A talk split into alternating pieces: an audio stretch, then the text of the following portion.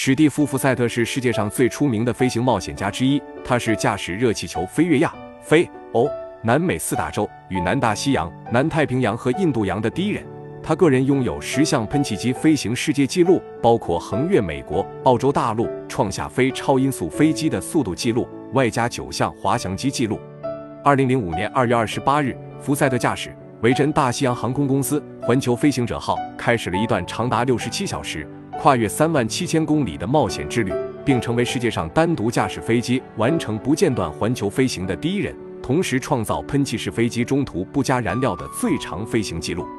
环球飞行者号专为单人飞行员不间断环球航行而设计，飞行途中不用空中加油。与现代民用飞机不同的是，环球飞行者号只有一个喷气发动机。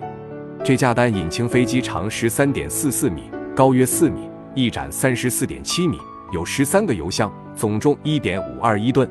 飞机由两部分机身组成，连接处是驾驶舱，外形看上去像两架大飞机中间夹着一架小飞机。机舱内长二点一米，有一把碳纤维活动靠背扶手椅。驾驶员座椅很低，福赛特在起降时需要垫几个靠垫，以观察机外情况。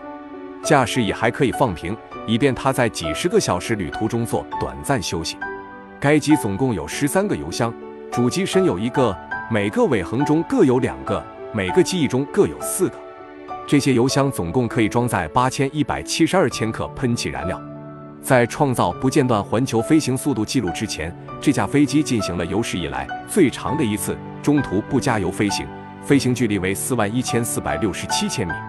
二零零七年九月三日，福赛特驾驶一架单引擎飞机从内华达州的一个牧场起飞，之后就再也没有出现过。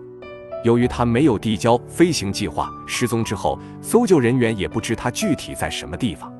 搜救部门派出十三架飞机进行寻找。但当地地形复杂，范围太大，始终没有找到一丝线索。一年后，一位徒步旅行者在加利福尼亚州北部的一个偏远山坡上偶然发现了残骸，经过 DNA 检测，证明死者就是失踪的福赛特。